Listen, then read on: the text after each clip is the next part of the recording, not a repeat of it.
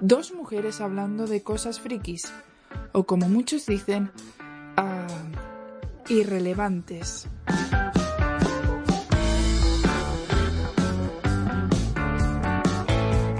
Hola mundo, bienvenidos un día más a un nuevo programa de Irrelevantes. Como habéis podido leer en el título, este es el primer episodio de una serie de programas que dedicaremos a las películas de estudio Ghibli. Y podéis estar seguros que hablaremos de todas y cada una de ellas.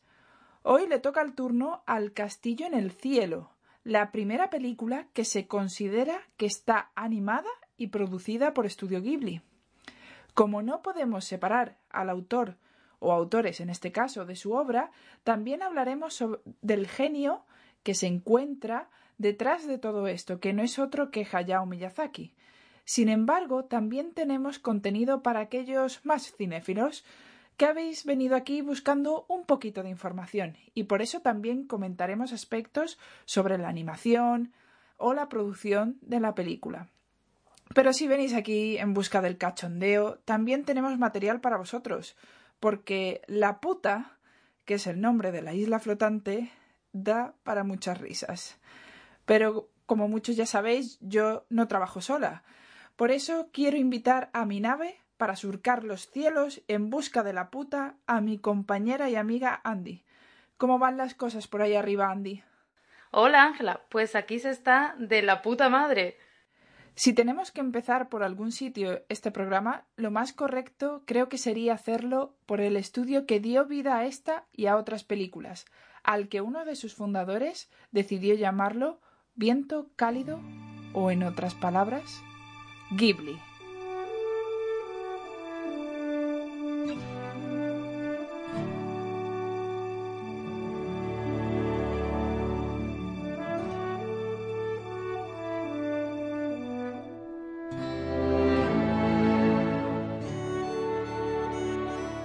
Bien, pues el estudio fue fundado en 1985 por Hayao Miyazaki y Isao Takahata. Creo que lo acabo de pronunciar bien. Me ha costado un poquito, pero lo he pronunciado bien. Ellos trabajaban anteriormente en Topcraft, que era un estudio que cerró, y esto les dio la oportunidad para crear su propio estudio de animación con su propia filosofía. La primera película de este estudio es de la que hoy vamos a hablar, que es El castillo en el cielo. Que lo cierto es que no reportó tanto dinero como una película anterior que es Nausicaa, que muchos pensarán que esa fue la primera película de estudio Ghibli, pero no es así, ya que pertenece al anterior estudio, a Top Craft. Sin embargo, eh, se recuperaron fácilmente de estas pérdidas porque después el, el castillo en el cielo les dio el suficiente dinero como para poder producir sus dos siguientes películas que, por si no lo sabéis, se emitieron a la vez, puesto que antiguamente había algo bastante conocido que las personas que tengan ya un poco más edad que nosotras, lo cierto es que conocerán las sesiones continuas de los cines. Pues bien, en Japón se estrenó Mi vecino Totoro y La tumba de las luciérnagas. Mi vecino Totoro es una película más enfocada a un público infantil y lo cierto es que se vendían como películas para un público infantil. Sinceramente, lo de la tumba de las luciérnagas aún no entiendo cómo lo vendieron y cómo consiguieron venderlo para eh, niños pequeños, porque yo creo que sí, ha sido la única película que me he tirado directamente 90 minutos llorando. Es alucinante. Pues bueno, eh, consiguieron Ponían primero Mi vecino Totoro y después ponían La tumba de las luciérnagas. Bajo mi punto de vista, te tenías que haber salido después de Mi vecino Totoro. Iba a decir yo, porque si, si aún hubieses hecho de poner La tumba de las luciérnagas y luego Mi vecino Totoro, que es como un poco más dulcecilla entre comillas, aún medio entendería el que pusiera las dos juntas como para niños, para niños entre comillas. Pero que me pongas de último La tumba de las luciérnagas es como... Mm, Hello, depresión infantil. Sí, sí, totalmente, algo así. Lo curioso es que, como muchos que conozcan el logotipo del estudio Ghibli, pues verán que el logo es Totoro. y viene a raíz de esta película. Fue tal el éxito de mi vecino Totoro que a día de hoy se considera un personaje tan conocido como Mickey Mouse. De, hecho, de hecho, sale en alguna película de, de, Pixar, si no me equivoco, de fondo como peluche. Creo que es en la de Toy Story 4, sale incluso como un peluche, como en honor a Miyazaki. Ajá, pues no lo sabía, pero es, no me extraña porque es alucinante lo que ha conseguido este, este icono. Pues voy a continuar un poco más sobre la historia del estudio Ghibli. Y es que para aquellos que no conozcan muy bien la filosofía de Ghibli, resulta que está centrado, suele centrar sus, sus películas en la última etapa de la infancia. Y además trata temas un poco complejos como puede ser la depresión, el ecologismo, los conflictos, como la resolución de conflictos y demás, o cómo es el paso a la vida adulta. Por eso, cuando tú ves esas películas, no tienen el típico cariz, eh, digamos, infantil que puedan tener eh, algunas películas en aquel momento como fueran las de Disney, que es con lo que podemos comparar a Estudio Ghibli. Entonces, a mí me gustaría destacar sobre todo que en Estudio Ghibli son conscientes de la influencia que tienen sobre las generaciones más jóvenes. Y por ese motivo yo creo que cuidan tanto sus productos. No se dejan guiar por los mercados, sino ellos tienen muy claro qué es lo que quieren, cómo lo van a conseguir y cómo tienen que hacer toda la campaña de promoción. Porque más adelante introduciré algunos temas sobre la campaña de promoción y algunos acuerdos que, que llegaron con Disney, pero bueno, eso ya es en otro momento cuando lo hablaremos. Sí me gustaría destacar que, bueno, el éxito internacional porque ellos fueron haciendo películas. Después de mi vecino Totoro vinieron películas como La princesa Mononoke, entre otras. Digo algunas para que, porque a lo largo de todos estos episodios vamos a ir tratando todas y cada una de ellas, así que ya podéis ir viendo cómo va evolucionando el estudio y cómo va evolucionando la animación, que ya nos irá contando Andy más adelante. Pero en 2001 me paro aquí porque llegó, le llegó el gran éxito internacional. Y ese era, no era otro que El viaje de Chihiro. Esta película cosechó en 2001 multitud de premios internacionales. Se, se, ha convertido en una de las películas más taquilleras de la historia. Y eso le repercutió tanto al estudio que decidieron, ese mismo año, con una estrategia expansionista, inaugurar el Museo de Estudio Ghibli. Actualmente este museo se ha convertido en una de las mayores atracciones turísticas de la ciudad y han seguido creciendo hasta llegar al punto de que hace un par de años el productor y cofundador Toshio Suzuki anunció la creación de un parque de atracciones basado en las películas que había realizado el estudio y que abrirá sus puertas en 2022.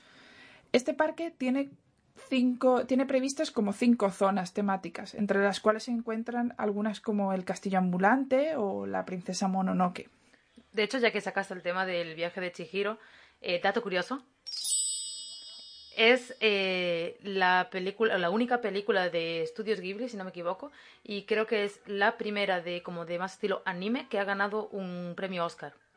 Wow. Y ya que estoy con los datos curiosos, bueno, perdón, perdón que te interrumpí. Sí, sí, sí. pero digo que ya que estoy con los datos curiosos, además del que dije antes de, de Totoro en peluche, que ya que estamos, ponme ahí producción, la melodía, por el de antes, así.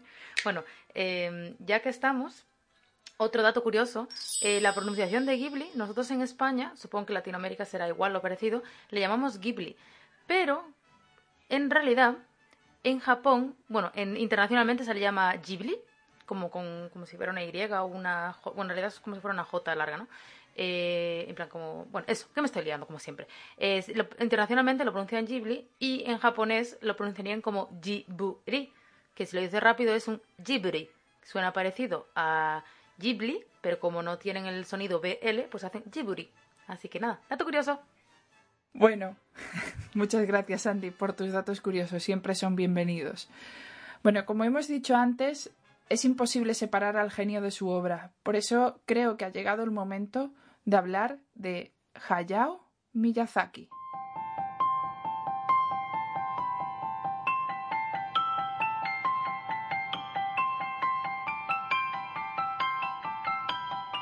Bueno, pues ahora sí que llega la hora de hablar de el genio de Ghibli. Bueno, uno de los genios porque también está Takahata. Eh, tanto Miyazaki como Takahata fundaron juntos, bueno, se dice que fundaron juntos eh, Ghibli, pero Miyazaki es, aunque los dos son conocidos, Miyazaki es como la, la gran cabeza de, de, de Ghibli. De hecho, hizo algunas de sus películas más exitosas como El viaje de Chihiro, Poño en el acantilado, La princesa Mononoke, aunque Takahata también tiene películas conocidas y muy bonitas. De hecho, La princesa Kaguya me parece una película hermosa, tanto musicalmente como, como visualmente. Pero bueno, ahora toca hablar de Miyazaki. Eh, y os voy a poner, pues voy a hablar un poco desde sus inicios hasta su estilo de, cómo crea las películas. Eh, pues Miyazaki se empezó a interesar por el manga y el anime eh, en la universidad. Y como no había un club de, de anime, ni de manga, ni de nada, pues se acabó uniendo al club de literatura infantil. Y por eso sus obras están muy influenciadas por, por los clásicos de la literatura infantil, eh, como por ejemplo Ponyo en el acantilado está influenciado por La sirenita de Hans Christian Andersen, o La princesa Mononoke está influenciada por el libro de la selva de Rudyard Kipling. Em, Además, trabajó en muchísimos cortometrajes y, bueno, los largometrajes, aparte de los de Ghibli, tiene algunos más. Pero, a modo dato curioso, también trabajó junto con Takahata en Heidi y en Marco. Por eso si os fijáis que a mí, yo me, di cuenta al principio de la película de, que vamos a hablar hoy, que es El Castillo en el Cielo, eh, hay momentos en los que parece como que están corriendo, es como que te, corriendo como que te recuerda un poco a Pedro corriendo por el campo con Heidi. Y es porque... Sí, sí, sí. A mí me, me ha sorprendido eso porque de hecho lo apuntaré más adelante. Me, me recordaba muchísimo las animaciones que tenían los personajes, a cómo corre Pedro, cómo corre Heidi, cómo trepan. Eh, me parecían idénticos. Es que de hecho están creadas por, por Takahata y por y por Miyazaki. De hecho, creo que en Heidi, no sé si Miyazaki hace de, en plan, diseña los fondos y Takahata es el director y Marco algo parecido. Pero bueno, por ponernos un poco en, en contexto de cómo es la, la situación, eh, la película de El castillo en el cielo es del año 84-86, si no me equivoco. Y las series de Heidi Marco son de 74-76. No estaba creado ni estudio Ghibli aún. Pero bueno, seguimos un poco con la vida de, Miyazaki y luego hablamos un poco más de, la animación de la película y eso entramos más en, en, detalle. Bueno, pues Miyazaki ganó, como dije antes, ganó el Oscar por El viaje de Chihiro y este señor se ha retirado como unas 80 millones de veces. Cada dos por tres dice, gente, que se paralice el mundo, esta es mi última película. Me retiro. Por favor, sacad los pañuelos ya y que empiecen los lagrimones. Y eso dijo con El viento se levanta, que creo que salió en 2012, y todo el mundo en plan, ay, que es la última película de Hayao Miyazaki que se nos retira. Pero entonces hace poco dijo, quieto, quieto todo el mundo, que voy a sacar otra película. Y ahí estamos esperando que igual saca otra película. Creo que, de hecho está en producción ahora o algo, no sé. Eh, mira, sí, sí, se estrena, se estrena ahora en 2020. La querían hacer. Eh, o sea, la querían hacer eh, coincidir con la apertura del parque de atracciones, porque estaba previsto para 2020, pero debido a mm, nuestra situación actual, se ha llevado, se va a estrenar, eh, se va a abrir las puertas en 2022 y por lo tanto el estreno no será simultáneo junto con el de la película. Bueno, pues ahí, lo, ahí lo tenéis. Como dato curioso. Producción, la, musiquilla para ella ahora. Te la cedo, te la cedo. Bueno, pues en principio eso, que probablemente diga que su última película se, se, retirará, igual se retira, igual no se retira, pues quedamos a la espera. A ver, yo no me quejo, ¿sabes? Cuantas más películas de este, de este hombre, pues mejor, porque son hermosas. Bueno, seguimos. Em, en, las películas de Miyazaki podemos encontrar como ocho temas recurrentes que se repiten a lo largo de todas sus películas y que vienen un poco influenciados de, su vida y de su infancia y de todo lo que ha vivido él. Eh, uno de, los temas, el primer tema del que voy a hablar es la naturaleza y los animales. En todas las películas vamos a ver este tema recurrentemente y todo el rato. En este caso, ¿dónde lo vemos? Pues ya solo, aparte de, visualmente, que puedes ver, por ejemplo, incluso que los robots que les crece, eh, en plan, como, como que tienen césped en los hombros, en plan, como que les crece el musgo y todo eso, pues lo puedes ver también en el diseño de las naves, porque los piratas tienen una nave que recuerda a un pájaro y las naves pequeñitas que salen de su nave son como mosquitos.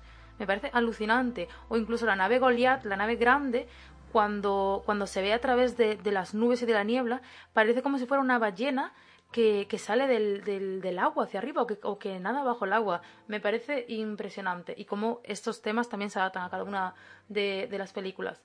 Eh, pues bueno, seguimos. El segundo tema es eh, la huella del ser humano en el mundo. Ese a veces está un poco ligado a la naturaleza y los animales. ¿Y a qué me refiero con, con, la huella del ser humano en el mundo? Pues sobre todo a la destructiva evolución de la humanidad, en cómo lo que hace el ser humano y cómo el ser humano avanza en la sociedad acaba afectando a la naturaleza.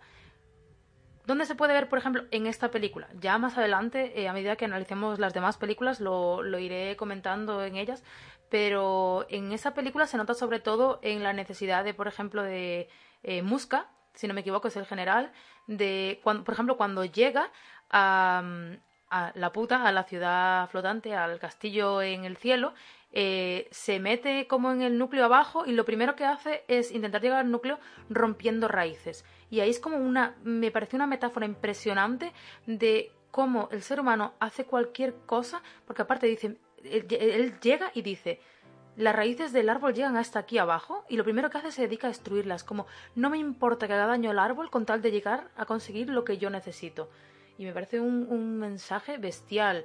Eh, o, por ejemplo, de hecho, la, película de la princesa Mononoke gira en torno al tema de, de, de, la naturaleza y de cómo los seres humanos destruyen la naturaleza, pero claramente.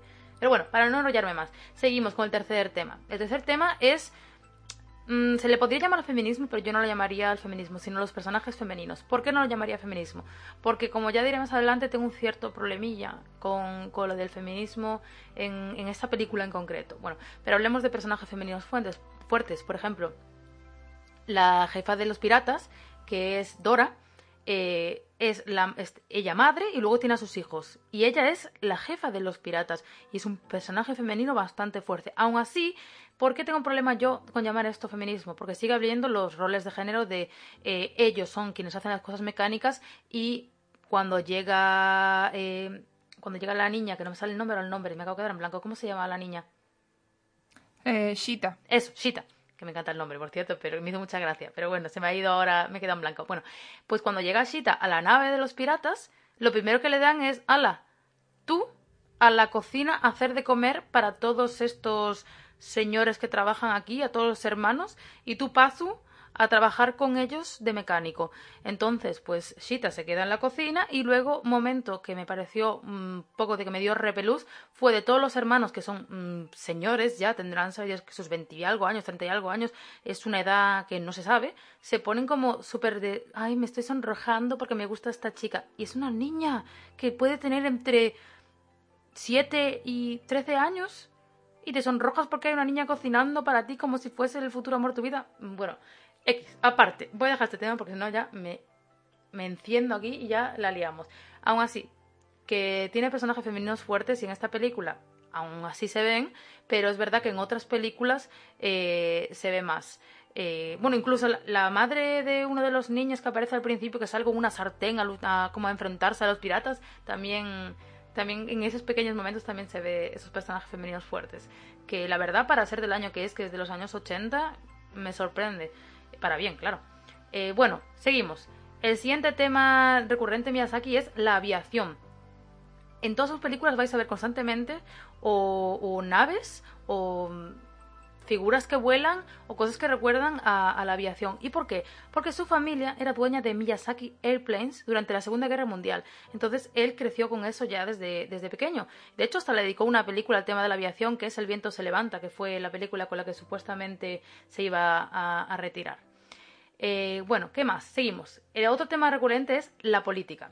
La política va unido muchas veces al pacifismo, que es otro de los temas de los que también, que también es recurrente, que es el siguiente tema del que iba a hablar, eh, porque es como que en la política se habla desde la protesta hacia el sistema o, la comunidad que controla todo, toda la sociedad que aparece representada en, la película. ¿Y esto por qué? Porque Miyazaki fue activista político en, su juventud, entonces ese pacifismo es como aparece mostrado enfrentándose hacia, hacia el poder que, lo que busca es alterar la paz y, la tranquilidad de, la sociedad, ¿no? Bueno, y los dos últimos temas son la tecnología y la enfermedad. Estos temas no suelen ser unos temas que, la gente asocia a Miyazaki, pero es verdad que aparecen en casi todas sus películas. Por ejemplo, en esta la tecnología aparece de la parte de, los robots, que, bueno, en sí, la tecnología aparece representada en, la puta, porque mm, los robots son quienes están a cargo de la, de, la puta en ese momento, bueno, en concreto un robot, y porque lo que busca el, el general Muska Musca, este Musca, en la puta es la megatecnología que tienen, que supuestamente era como una, como si fuera la Atlantis, una sociedad súper avanzada tecnológicamente. Y además se ve en el contraste de la tradición y la naturaleza con el avance de la tecnología, cómo están esas dos, esas dos partes conviviendo.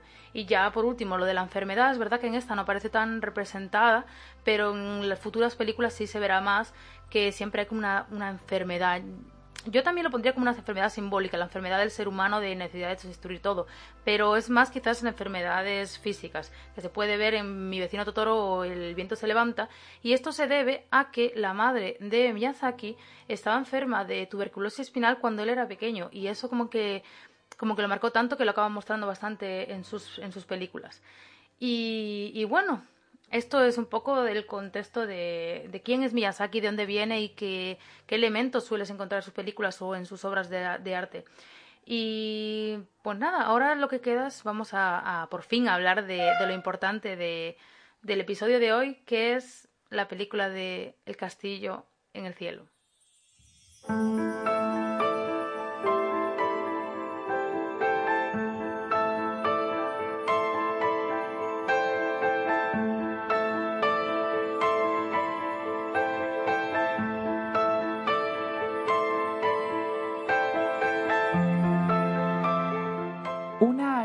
Se desliza sobre un mar de nubes en una noche de luna llena.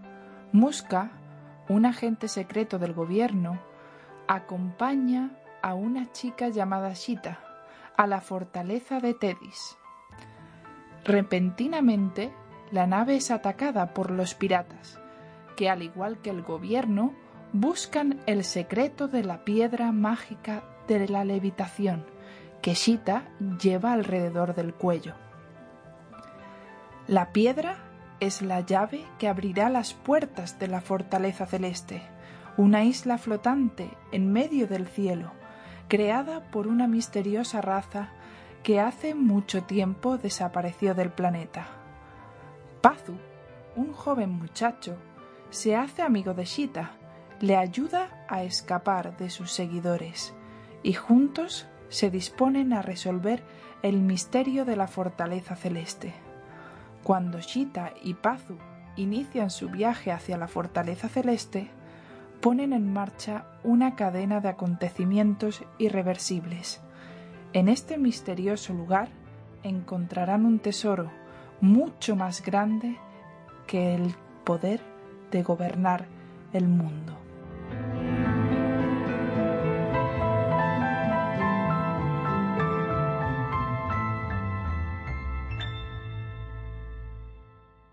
Bueno, y ahora que ya sabemos un poco de qué va el castillo en el cielo, Andy nos va a contar un poquito cuál ha sido el contexto en el que se desarrolló esta película y cómo es la animación que hay en ella. Vamos a analizar un poquito algunos de sus detalles más interesantes que podemos encontrar.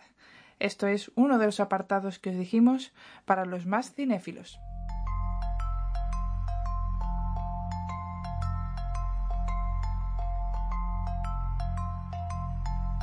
Bueno, ahora vamos a la parte que a mí me gusta, la parte de la animación, porque como ya dije en otros episodios, a mí la animación es como mi, guilty pleasure, ¿no? Como mi, placer culpable, que me encanta mucho eh, tanto ver películas de animación como saber qué hay detrás de la animación. Así que bueno, vamos allá con el meollo del asunto. Em, para hablar de tanto de esta película del Castillo en el Cielo como de las películas de, de Ghibli en general, tenemos que hablar de cómo se hacen las películas de Ghibli. Y os preguntaréis cómo. Pues es animadas a mano, fotograma a fotograma. Aún a día de hoy, a excepción de, de, dos películas, bueno, de una película en realidad, que es la de Mis vecinos los llamaba, que es de Takahata, y alguna película en la que se colorea digitalmente por, por aligerar el proceso de creación, como en La princesa Mononoke, que fue dibujada a mano pero coloreada digitalmente, pues a día de hoy incluso se siguen dibujando fotograma a fotograma las películas. Esta película es del año 86. Os voy a poner un poco en contexto en animación en, de cómo está eh, la animación en el año 86. La primera película hecha completamente digital, en plan animada a ordenador completamente, fue eh, a nivel grande, fue Toy Story 1 de Pixar y se estrenó en el 95. Eso fue en el 95. Ghibli sigue utilizando la animación a mano aún a día de hoy, desde, desde los inicios de Ghibli en el 86. Me parece alucinante.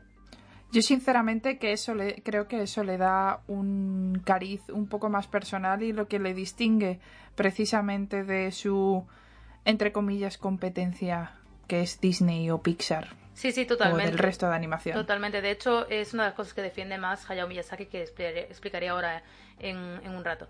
Pero bueno, hablando un poco más de la, animación digital, en realidad la animación digital ya se, vería, ya se venía experimentando un poco con ella desde los años 60, que se empezaban a hacer pequeñas cosas, eh, se mezclaba un poco con los efectos eh, visuales, que es la eterna lucha y un poco de cuál es la diferencia entre animación o, efectos especiales y esas cosas de la vida. Pero bueno, esto ya venía desde los años 60. Pero bueno, estamos en el 86, que es con, con el castillo en el cielo. Eh, pues para hablar un poco de lo que hablaba ahora de Hayao Miyazaki y de que contaba Ángela de que lo diferencia de su competencia, Hayao Miyazaki considera que dibujar a mano en papel es una de, de las piezas fundamentales de, la animación, que lo, da, lo dota de, de, lo especial. Aún así, como, como decía antes, hay alguna película en Ghibli como terminada digitalmente o hecha digitalmente, pero la base es hecha a mano, lo cual es alucinante. ¿Cómo hacen este proceso? Pues lo que hacen es que dibujan cada uno de los fotogramas de los personajes, luego esto lo pasan a unas hojas de carbón, estas hojas de carbón las ponen en ponen el dibujo en hoja hecho con hoja de carbón en unas láminas transparentes y estas láminas transparentes son las que luego dibujadas fotograma a fotograma crean el efecto de movimiento, pero esto solo es los personajes. Las escenas del fondo los, los, fondos en sí se hacen aparte y es se anima los personajes sobre los fondos son aparte. Esto recuerda un poco a los orígenes de Disney. No sé si alguno conoce los orígenes de Disney. Disney creó una herramienta que se llama la cámara multiplano. ¿Por qué? Porque esto que hace, que hace Ghibli de animar fotograma a fotograma con transparencia sobre fondos, tienen que ir tienen que ir consiguiendo la imagen una a una y luego montándola. Disney lo que hizo con la cámara multiplano fue agilizar este proceso de como una cámara que iba moviendo esto más rápido, porque las películas de, originales de Disney, como Blancanieves y, y esas, pues también están hechas con ese, con este sistema de dibujadas plano a plano y con transparencias. Pero bueno, no me enrollo más con esto, aunque es súper interesante el tema. Eh, si os interesa ver cómo trabaja Miyazaki animando eh, a mano y dibujando, eh, lo podéis, podéis encontrar vídeos de él haciendo bocetos en YouTube y es la verdad que increíble verlo trabajar. Otra de las cosas que podemos encontrar en tanto en esta película como, como en la animación de, de, Ghibli es que ves, por un lado, la belleza de la animación mezclada tanto con, con toques graciosos como con momentos muy dramáticos.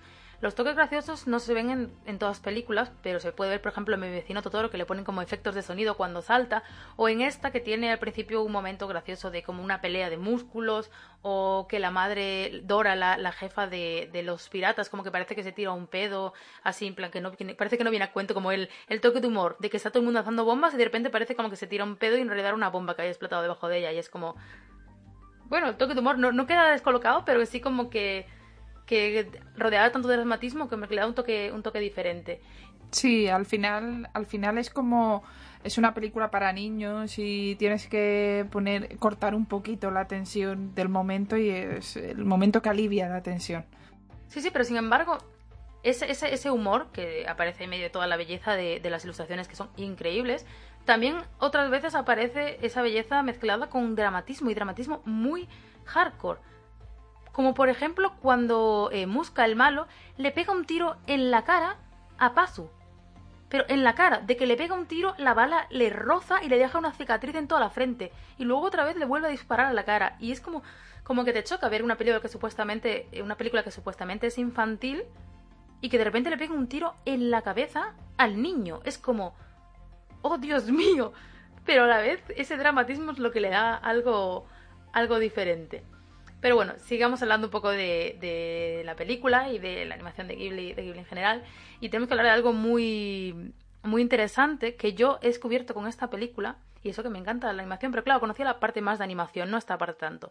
Que es el sonido. El sonido en esta película y en todas es muy importante, todas de Ghibli digo. Pero esta en concreto como que me ha hecho ver la película de una forma diferente. Eh, ¿Y a qué me refiero? Pues que Ghibli y en general la animación utiliza eh, la música y el sonido para conseguir que como que tú ves la, sucesión de fotogramas, ¿no? Si tú la ves sin sonido, como queda muy estático. Como que el, sonido y la música te ayudan a que tu cerebro genere más dinamismo en las imágenes y que no sean tan estáticas. Si lo ves de esta perspectiva, mm, te cambia la forma de ver las películas, sobre todo de Ghibli. Como dice, hay una cuenta de YouTube que explica muy bien todo este tema del sonido y la animación y me, la verdad que fue un descubrimiento, se llama Captain Christian, por si a alguno le, le interesa. Eh, dice que el sonido es la textura de la animación, hace que sientas la animación, como por ejemplo cuando están bajo tierra con el, abuelo Pom o el tío Pom, dependiendo del idioma en que, en que lo veas, eh, hay un momento en el que dice, las rocas están alborotadas como que, que, que, hay un murmuro en las, rocas. Y ahí como que se, se queda todo en silencio y empieza a jugar como con los sonidos, como que de repente música, pero no música. O cuando están en, en el cielo, que de repente se queda todo en silencio. O se escuchan pequeñas cosas como el viento. Es, es bestial, como que el, el silencio o el sonido del viento te cuentan más a veces que las propias palabras. Y lo curioso de esto es que la versión eh, original japonesa jugaba mucho más con... A ver, hoy en día si lo veis en, Netflix, eh, ya vais a ver la versión original. Pero cuando lo distribuyeron en Estados Unidos, que ya hablará de eso un poco más Ángela en, un rato, eh, cuando lo distribuyeron en, Estados Unidos, llenaron esos vacíos de sonido con música. un dato curioso, Joe Hisaishi es Joe Hisaishi, que es el que compone toda la banda sonora para todas las películas de, de Miyazaki, eh, tuvo que aumentar la banda sonora del Castillo del Cielo desde 60 hasta 90 minutos precisamente por, por llenar esos huecos de, sonido, porque como Disney distribuía la película, Disney decía que el espectador occidental se aburría si estaba más de 3 minutos sin música, por lo que tuvieron que aumentar a propósito la banda sonora para la distribución internacional. Gracias al cielo, si tú ahora mismo ves en Netflix... Em, bueno, supongo cualquier película de Ghibli, pero en concreto esta del Castillo en el Cielo, vas a ver la versión original, que juega eso con los silencios, que son tan importantes en la narrativa de la historia eh, como cualquier otro, otro elemento. De hecho, esto que hacían de rellenar los huecos de silencio se dejó de hacer bajo petición del propio Miyazaki, que claro, a ver, tú eres el autor de una obra y te empiezan a rellenar los huecos que quieren que tú, tú necesitas para seguir contando la historia o como complemento de la historia o que son la historia en sí y que te llenen esos huecos, pues la verdad yo también me cabrearía un poco. Menos mal que hicieron caso a Miyazaki y dejaron esos silencios porque son la verdad lo que hacen única la historia.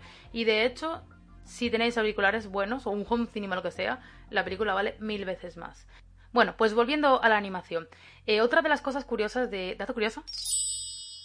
A la hora de, de animar es que las voces, a diferencia de cómo es occidentalmente por, por hacer el proceso digitalmente, se pueden grabar las voces antes de animar o después de animar. ¿Qué hace Ghibli? Pues las graba antes de animar, porque así tienen como los actores las reacciones, como, como, tienen las voces y eso, y animan en base a eso, para que sea eh, todo completamente exacto. Por eso eh, a ver, yo soy defensora de verlo todo en versión original. Es verdad que esta me la he visto eh, un poco a medias entre versión original y, español, pero la versión original como que le da otro toque verla porque está animada, la, la, cómo mueve la boca los personajes o cómo hacen la expresión los personajes está animado en base a cómo hacían los diálogos antes de, animar. Y nada, ya sé que me he extendido bastante, pero es que hay un mogollón de curiosidades sobre las películas Ghibli y sobre esta película y sobre ir más y pondría seguirme extendiendo. Pero voy a dejar de hablar de tanto de la animación y le voy a dar paso a Ángela para que hable un poco de, de la producción. Vale, muchas gracias. Como podéis ver, le encanta la animación y a pesar de eso, bueno, ha sido bastante concisa en, eh, sus, en su intervención. Me he contenido bastante, contenta, que me he contenido bastante y seguramente me he dejado cosas en el tintero por intentar decirlo todo. Sí, pero ha sido tremendamente interesante y creo que bastante explicativo cómo realizan, cuál es el proceso para hacer las películas actualmente dentro del estudio. Y eh, a mí me ha resultado realmente interesante. Pero bueno, vamos a hablar un poquito ahora de lo que cómo fue la producción de esta película en concreto. Y es que ¿por qué decidió mm, Hayao Miyazaki hacer esta película como buque insignia de su estudio. Esta al fin y al cabo iba a ser la primera película de su eh, recién creado estudio Ghibli.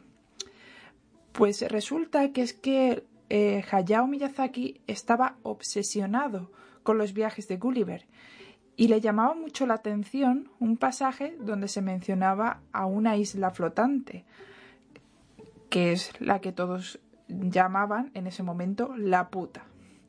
Esto, junto con su obsesión por los aviones, como ha dicho Andis antes en su sección de Miyazaki, harán que se decante por contar esta historia en vez de otras como tenían pendientes, como era la de la tumba de las luciérnagas o mi vecino Totoro. Y por eso fue esta la que decidieron lanzar primero. A ver, vamos a abrir ya el melón que seguramente todos estéis pensando. Cada vez que nosotras decimos la puta, seguramente haya alguna risa de fondo. Somos conscientes de ello. Lo sabemos. También nos hemos echado a nosotras unas risas. Sí, sí. La verdad es que sí. Pero es que en el, el nombre original de la isla en los viajes de Gulliver es la puta. Y bueno, en español, cuando hicieron el primer doblaje, decidieron que, lógicamente, ese nombre no quedaba tan bien. Creo que los motivos son obvios. Pero bueno, no voy a entrar ya ahí, creo que ya está todo más que claro. Entonces, en vez de llamarle la puta, decidieron llamarle la puntu. Bueno, no está mal, ¿vale? Eh, te lo compramos. Pero mira, Luego cuando se hicieron revisitaciones de la película, se volvió a doblar para remasterizarla, etcétera, etcétera, etcétera, pues se ve que los dobladores estaban un poquillo más contentillos y dijeron, ¿para qué vamos a cambiarlo? Si con lo gracioso que queda la puta y decidieron mantener el nombre de la puta. De ahí que a día de hoy, cuando nosotros veamos la película en, en este caso nosotros la hemos visto en Netflix, pero en DVD o en filming o donde sea, pues oiréis el doblaje no original, el doblaje, el segundo doblaje que hicieron y llaman a la isla la puta. Anda que no se echaron unas risas los dobladores cuando tuvieron que doblar esto, porque es que yo no me aguantaría la risa. Tengo el sentido del humor de un niño de 5 años, como ya veremos dentro de un ratillo, pero es que yo no me aguantaría. Totalmente. Bueno, pues es así como ya hemos abierto el melón de la puta, ya lo vamos a dejar ahí y vamos a continuar un poquito con la producción de esta película. Y es que, no sé si sabréis, pero cuando empezó Estudio Ghibli, pues eh, ellos tuvieron muchísimo éxito, no el Estudio Ghibli, sino sus creadores, Hayao Miyazaki y Takahata, tuvieron muchísimo éxito con su película anterior que es Nausicaa del Valle del Viento. Como hemos dicho antes, esa película no pertenece a, pertenece a Topcraft, pero bueno, a lo que vamos, al turrón. Y es que eso le llamó la atención a tanto a Disney que decidió pues ser la distribuidora o firmar un acuerdo de, distribución con Estudio Ghibli. Ahora, en ese momento eh, estamos hablando de una Disney que quiere controlarlo todo, como siempre, pero estamos hablando de una Disney que ya mm, se veía venir un poco por dónde venían y al final eh, Hayao Miyazaki y Takahata tontos no eran. Entonces le dijeron, vale, tenemos un acuerdo de distribución con vosotros, pero a cambio nosotros tenemos todo el control de la campaña publicitaria, todo el control de lo que se vaya a doblar y cómo se va a doblar, porque al final ellos no querían que se desvirtuara su producto, porque su producto tenía un mensaje claro, tenía unas directrices claras. En, algunos tachan un poco de tradicionalista a Miyazaki y de un poco, poco, digámoslo así, poco flexible pero creo que él sabía perfectamente con quién estaba tratando y no quería que su producto se viera desvirtuado si Disney metía mano. Con lo cual, les pusieron los parámetros bien fijos, bien sujetos, y eso impedía, entre otras cosas, que la publicidad de Disney fuera muy agresiva. Por eso muchas películas de Ghibli pasan un poco más desapercibidas.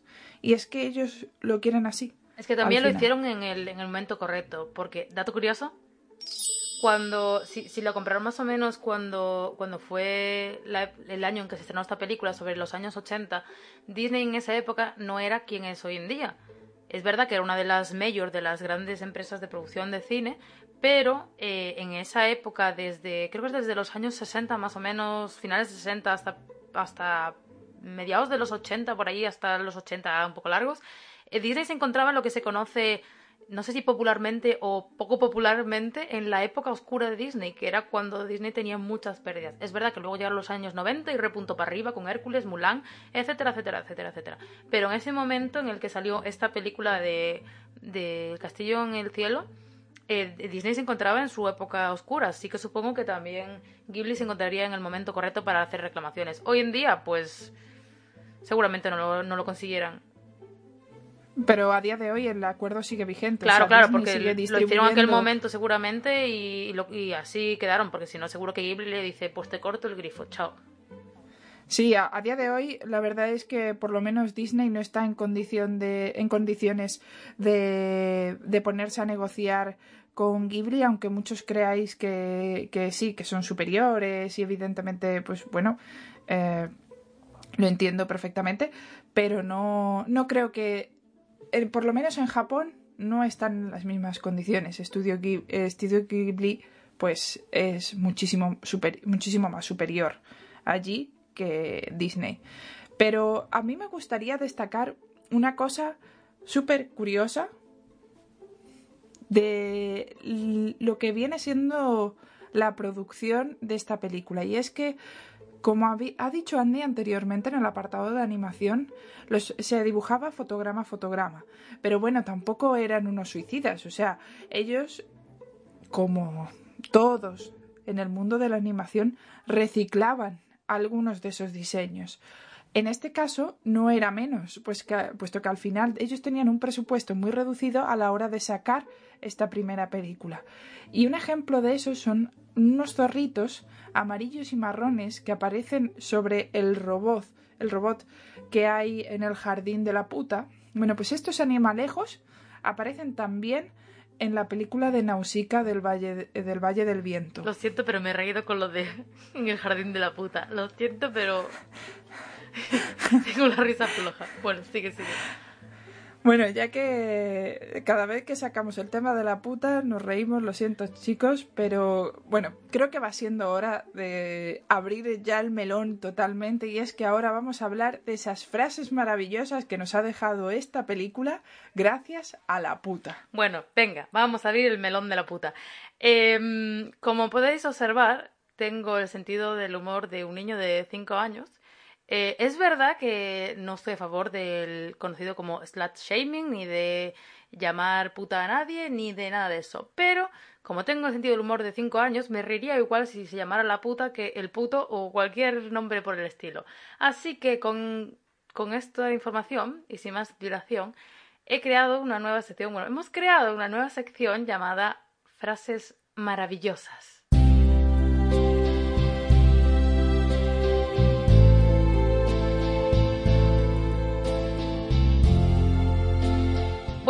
Vamos allá con las frases maravillosas. eh, si habéis visto el episodio de recomendaciones irrelevantes, ya os sonará este gran, esta, esta gran sección de frases maravillosas. Pero bueno, vamos allá con el meollo del asunto. Vamos con las mejores frases maravillosas sobre la puta en El castillo en el cielo. Swift escribió sobre la puta en los viajes de Gulliver. Maravilloso. Swift tenía un sentido del humor magnífico. Se, bueno, por supuesto, no conocía el español, eso seguro, si no, no lo hubiera llamado la puta. O sí, quién sabe. Bueno, seguimos. Estoy fabricando esto para demostrarles que la puta existe.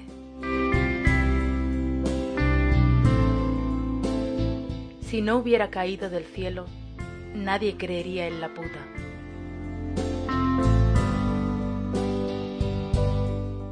Cuida tu lenguaje, estás delante del rey de la puta.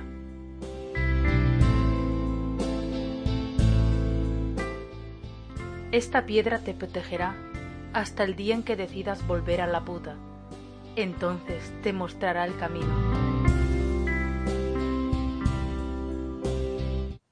Esta flojilla, ¿eh? O sea, esta... Ya, ya, bueno, esa no tiene tanto tirón, pero bueno, que algunas de las mejores aún están por venir, ¿eh? No, hay, hay repunte, hay repunte. Vamos allá, seguimos. Venga, adelante.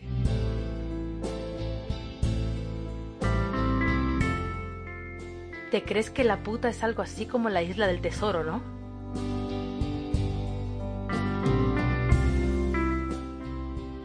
Por derecho, eres la sucesora de la familia real de la puta.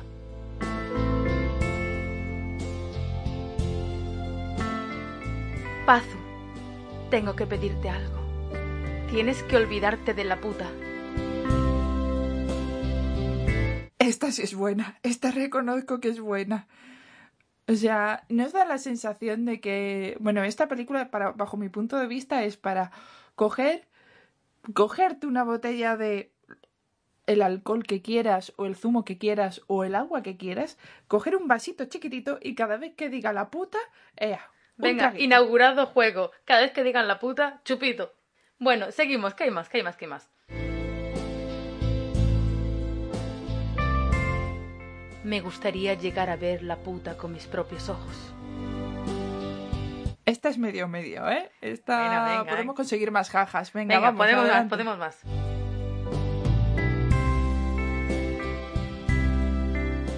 En el corazón de la puta, todos los conocimientos de la puta están guardados ahí dentro. Hoy celebramos el renacimiento de una monarquía voy a demostraros a todos el poder de la puta. ¡Wow! No quiero saber dónde está ese poder.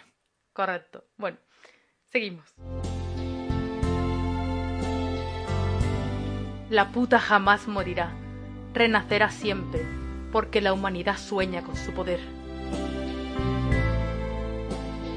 Yo no diría que sueña precisamente con su poder, pero... ¿O mm, sí? No sabemos con qué sueña la humanidad. Mm, yo diría con otras cosas, pero ok, si alguien... Con el poder, con el poder. No, que cada uno en su casa hace lo que quiere. Exacto. Venga, la última. No voy a decir que la última es la mejor, pero puede que sea la mejor. O ahí está. Venga, vamos allá. El mundo entero tendrá que doblegarse de nuevo ante la puta. Creo que lo harían con gusto. Fin. Y con esto A mí me gustaría, me gustaría añadir un momento más que no, no, es una frase porque no podríamos incluirla dentro de esta sección de frases maravillosas, sino es simplemente un fotograma cuando llegan los dos niños a la puta acaban de caerse de su parabela o no sé cómo el cacharro ese, se levantan, enfocan a la niña. La niña está viendo ahí toda la fortaleza, todo maravilloso. Hay un momento de silencio, un dramatismo enorme. Levanta la cabeza, mira aquella fortaleza y dice La puta. Ya está. Estuve a punto de ponerlo, pero tendría que haber explicado todo eso y fue como, no, no, no, venga, acortemos un poco. pero sí, es fantasía. Para mí, para mí, ese momento eh, fue tan mágico que es que tuve que parar la película porque me meaba de la risa. O sea, me meaba literalmente de la risa. Eh, fue maravilloso. Pero es como el momento inicial cuando, cuando se conocen los dos niños por primera vez y, van a donde, donde Pazu tenía las cosas de su padre y de repente giran así dramáticamente y ves escrito, escrito en una foto de su padre. La puta, en grande, ahí, en medio de toda la foto, de todo el cuadro, y en plan de... Por favor, contrólate que no tienes cinco años. yo sinceramente creo que, que es que en este caso si hubiera sido los dobladores, está muy guay las risas de, bueno, sí, vamos a poner el nombre original y siempre soy partidaria del nombre original. Pero en este caso, la punto no estaría tan mal. no estaría tan mal. Porque es que le quita toda la todo lo maravilloso, todo lo épico de ese momento, todo al traste cuando dicen la puta y todos los, eh, los eh, hispanoparlantes partiéndonos de risa. Pero, ¿y las risas? ¿Y las risas que te echas? Pero es como los que, los que hacen campañas, como por ejemplo cuando sacaron el Hyundai este, no está patrocinado y probablemente no nos patrocine nunca Hyundai, pero bueno, como cuando sacaron el Hyundai Kona, que todo país portugués hablante y toda Galicia se partió el mismísimo con el Hyundai Kona y con los juegos de palabras en los periódicos, porque como sabéis, Kona significa órgano reproductor femenino, por decirlo finamente, en gallego y en portugués. Así que imaginaos los chistes que hubo hasta periódicos, o la Faro de Vigo, que, que, hacía juegos de palabras como para ver conas por las calles de Galicia tendremos que esperar final de año. Y es como, bueno, pues la puta 2.0. Pero bueno, ¿no había un coche que también se llamaba algo así como pajero, pajillero o algo de eso? sí, sí, creo que, creo que pajero. cambiar el nombre. Creo que pajero, creo que pues, pajero. Pues algo así también era esto, o sea. Pero bueno, después de la vuelta de esta magnífica sección que nos ha preparado Andy, creo que es momento de, dar nuestra opinión y ver y que hablemos sobre las sensaciones que nos ha dejado esta película.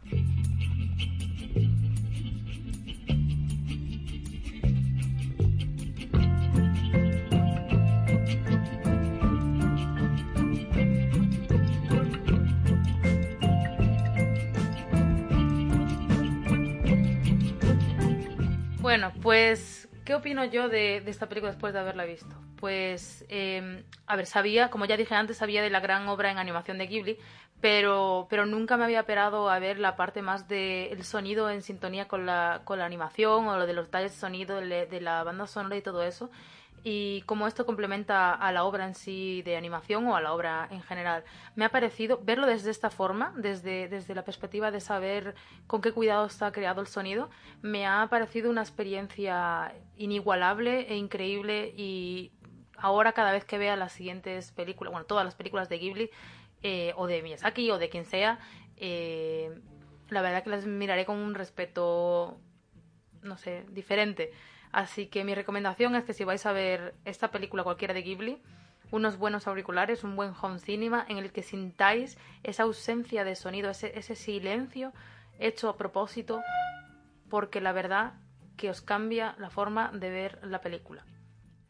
Yo la verdad que no he tenido la suerte de probarlo con auriculares, pero creo que de aquí en adelante las próximas películas que veamos para tanto para preparar es, los próximos podcasts como en fin, por su por mi propio ocio creo que las veré con las veré con auriculares porque me ha gustado mucho esos comentarios que has hecho y me gustaría poder apreciarlos de la misma manera que lo haces tú. A mí hubo momentos en los que se me ponían los pelos de punta con cómo jugaba con el sonido, porque claro, yo a mí había puesto al principio algunos trozos de la película incluso en el móvil, así como en alto, y decía, bueno, ahí estas escenas. Pero el momento que me puse los auriculares, y aparte los auriculares, estos grandes ahí intensos, fue como que me quedé un poco así, como congelada, diciendo, ¿qué es esto? Eh, porque suena tan impresionante. Los silencios suenan impresionantes. Hacía siglos que una película no me, no me hacía sentir eso, que un silencio fuera tan, no sé, tan presente. Pues yo en mi caso, lo cierto es que esta película me ha dejado sensaciones muy bonitas. Yo voy a tirar por otro lado al que habla Andy y es que cuando yo veo alguna película de estudio Ghibli, lo que me hace es retrotraerme a la infancia, o sea, me hace sentir como si fuera una niña preadolescente todavía que está perdiendo así un poco eh, la parte del mundo mágico que tiene la infancia. Y eso a su vez me parece algo muy bonito pero es un poco agridulce por otra parte. Y creo que eso es una de las cosas que quiere que sintamos cuando vemos sus películas. Es algo mágico que bajo mi punto de vista no he sentido con ninguna otra película de ninguna otra película de animación. Sí, la verdad soy completamente de acuerdo con lo del sentimiento agridulce. De hecho, a ver, lo de lo de vuelta a la infancia yo no lo siento tanto porque no sé, quizás quizás soy muy muy analítica. Es verdad que también me veo mis películas sí un poco infantiloides, pero no sé, el que tenga un trasfondo un trasfondo adulto como que que no sé, me mm, me hace ver las cosas de una perspectiva diferente, como que me cuesta asociar, incluso aunque sea, protagonizado con, por, personajes infantiles, en plan más niños, eh, aún así me parece una película tremendamente adulta. Es como, bueno, son diferentes perspectivas de ver de ver las cosas. Pero sí que hablando de, ese sentimiento agridulce, a mí me sigue sorprendiendo como, como Ghibli siempre eh, Siempre baila entre contar una historia que puede parecer para todos los públicos, pero le mete en eh, momentos súper dramáticos, súper duros, eh, momentos más como para adultos. De hecho, eso me recuerda mucho al, como al lema de Pixar, que es que contamos historias para, para adultos que pueden eh, entender también niños, ¿no? Contamos historias para adultos que pueden ver también niños. ¿Qué pasa? Que esto es como llevarlo a otro nivel superior ya de somos los amos aquí de todo porque es como que Pixar sigue teniendo esa infantilidad, esos colores muy de como de, dibujo animado happy chachi, aunque cuente historias como las de Inside Out, intensamente, el revés como quieras, pero sin embargo esto es que tiene una belleza tan impresionante, tanto en sonido como, como visualmente, como, como el dramatismo de las escenas, que, no sé, que lo lleva a otro nivel. Y eso que soy súper fan de Pixar, ¿eh? pero no sé, me parece mm, bestial. Yo, sinceramente, en cuanto a la animación, sí que es verdad que en esta película podemos ver, como decíamos, los inicios de un incipiente estudio Ghibli o un incipiente estilo Ghibli, que es, creo que sería lo más correcto de hablar. Eh, sí que es cierto que aún en esta película la podemos, si las comparamos con otras, se nota que es su primera película. En, ya os digo, en animaciones como la de correr o la de trepar, que sí que están recicladas de los animes como Heidi o Marco, que es que sinceramente cada vez que los veía correr me estaba acordando de Pedro corriendo por la ladera o de Marco yendo a buscar a su mamá. Sí, sí, totalmente. No, lo he podido separar. Totalmente. Yo es que como considero que como que asienta las bases del estudio. Claro, sí, sí, es, estoy de acuerdo contigo en eso, o sea, y por eso realmente esta película la recomiendo para aquellas personas que les encante el estilo de estudio Ghibli, que han visto un par de ellas y sienten curiosidad eh, por, eh, por ver cómo empezó este estudio, por ver cómo ha ido evolucionando, pues sí, entonces le recomendaría ver esta película porque así puedes ver la evolución y creo que así disfrutas más de otras películas que tienen una animación muchísimo más no sé, más impresionante, porque la palabra es impresionante, como por ejemplo El Castillo Ambulante, o sea, es una de mis películas favoritas de Estudio Ghibli, no sé por qué, porque tampoco es de las más, más famosas. O sea, quedaría genial que yo dijera, me encanta el viaje de Chihiro. Bueno, sí, me gusta, pero creo que para mí personalmente significó más el castillo ambulante. Sí, es como decir la princesa Mononoke, que le gusta a mucha gente, a mí incluida, creo que es una de mis favoritas de, del estudio junto con la princesa Kaguya. Que la princesa Kaguya casi nadie se la ha visto, pero me parece, no sé, increíble esa película. Así que para gustos colores en este estudio, la verdad. Supongo que es por lo que te transmite internamente. No hay la película perfecta para todo el mundo. Exacto. ¿Y tienes alguna sensación más que quieras compartir eh, sobre esta película? Sí, tengo una última que supongo que compartirás conmigo, que es La puta me da la vida. sí, tienes razón. Es que eh, creo que me ha dado años de vida reírme con esa tontería, como una niña de cinco años. Totalmente, a mí me ha alegrado. La, parte dramática estaba un poco equilibrada por cada vez que decían la puta dramáticamente. Sí, sí, sí, sí. O sea, no sé, eh, ha, sido el alivio cómico menos, eh, digamos, menos buscado y que más risas habrá causado dentro de, de los hablantes hispanoamericanos. Hispanoamericanos, no, perdón, hispanos. Hispanohablantes hispanohablantes, perdón. Bueno, y hasta aquí ha llegado el programa de hoy. Bueno, Andy, espero que hayas disfrutado tanto como yo haciendo este programa. Eso no lo dudes, lo he disfrutado de la puta madre. Badum, chiste Introduzcamos aquí el, sonidito para el chiste malo de Andy. El chiste malo diario de Andy o del día de Andy. Que habrá muchos más en el futuro seguramente, eso no lo dudéis. Sí, sí, y también se trastabillará muchas veces más, y tampoco lo dudéis. No es culpa mía, es que entro. Bueno, sí es culpa mía. Iba a decir, no es culpa mía, entro en modo metralleta, pero sí es culpa mía. Pero bueno, eh, eso, no os extrañáis que entre en modo metralleta o que suelte eh, mis chistes malos. Sí, y por supuesto, esto no se quitará en edición. Correcto. recordad que también nos podéis seguir en nuestras redes sociales como Twitter, donde somos arroba irrelevantespod, en Instagram, arroba el podcast Irrelevante, en Facebook como Irrelevantes. Y si bien preferís algo más personal o formal, podéis mandarnos un email a nuestro correo electrónico no somos irrelevantes.gmail.com. Nos vemos la semana que viene con un nuevo programa y recordad, la puta jamás morirá, renacerá siempre.